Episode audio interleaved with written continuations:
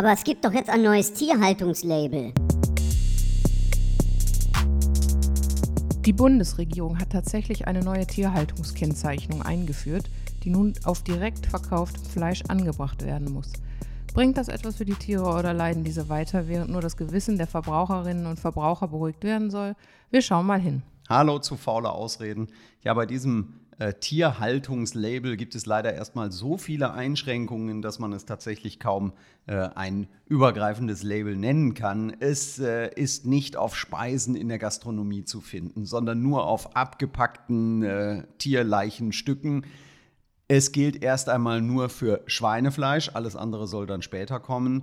Und es gibt natürlich extrem beschönigende Bezeichnungen für die einzelnen Haltungsstufen. Es gibt Stall, Stall und Platz, Frischluftstall, Auslaufweide und Bio. Klingt doch super. Bei Auslaufweide sieht man ja schon fast vor dem inneren Auge, wie die Schweine in idyllischer Umgebung im Grünen herumtollen mit viel Platz und frischer Luft. Ja, das wäre schön. Bei der besten Haltungsstufe, Auslaufweide, hat jedes Schwein sage und schreibe 1,5 Quadratmeter Platz, inklusive der Freifläche. Da kann es sich tatsächlich nicht einmal wirklich umdrehen. Von Spielen überhaupt keine Rede. Und äh, Schweine sind unglaublich intelligente Tiere. Intelligenter und sozialer als Hunde. Die wollen interagieren, die wollen sich im Schlamm wühlen, wollen sich sauber halten, wollen sich in irgendeiner Form beschäftigen. All das ist natürlich auf eineinhalb Quadratmetern überhaupt nicht möglich. Die anderen Haltungsstufen sind noch schlimmer, mit teilweise weniger als einem Quadratmeter Fläche.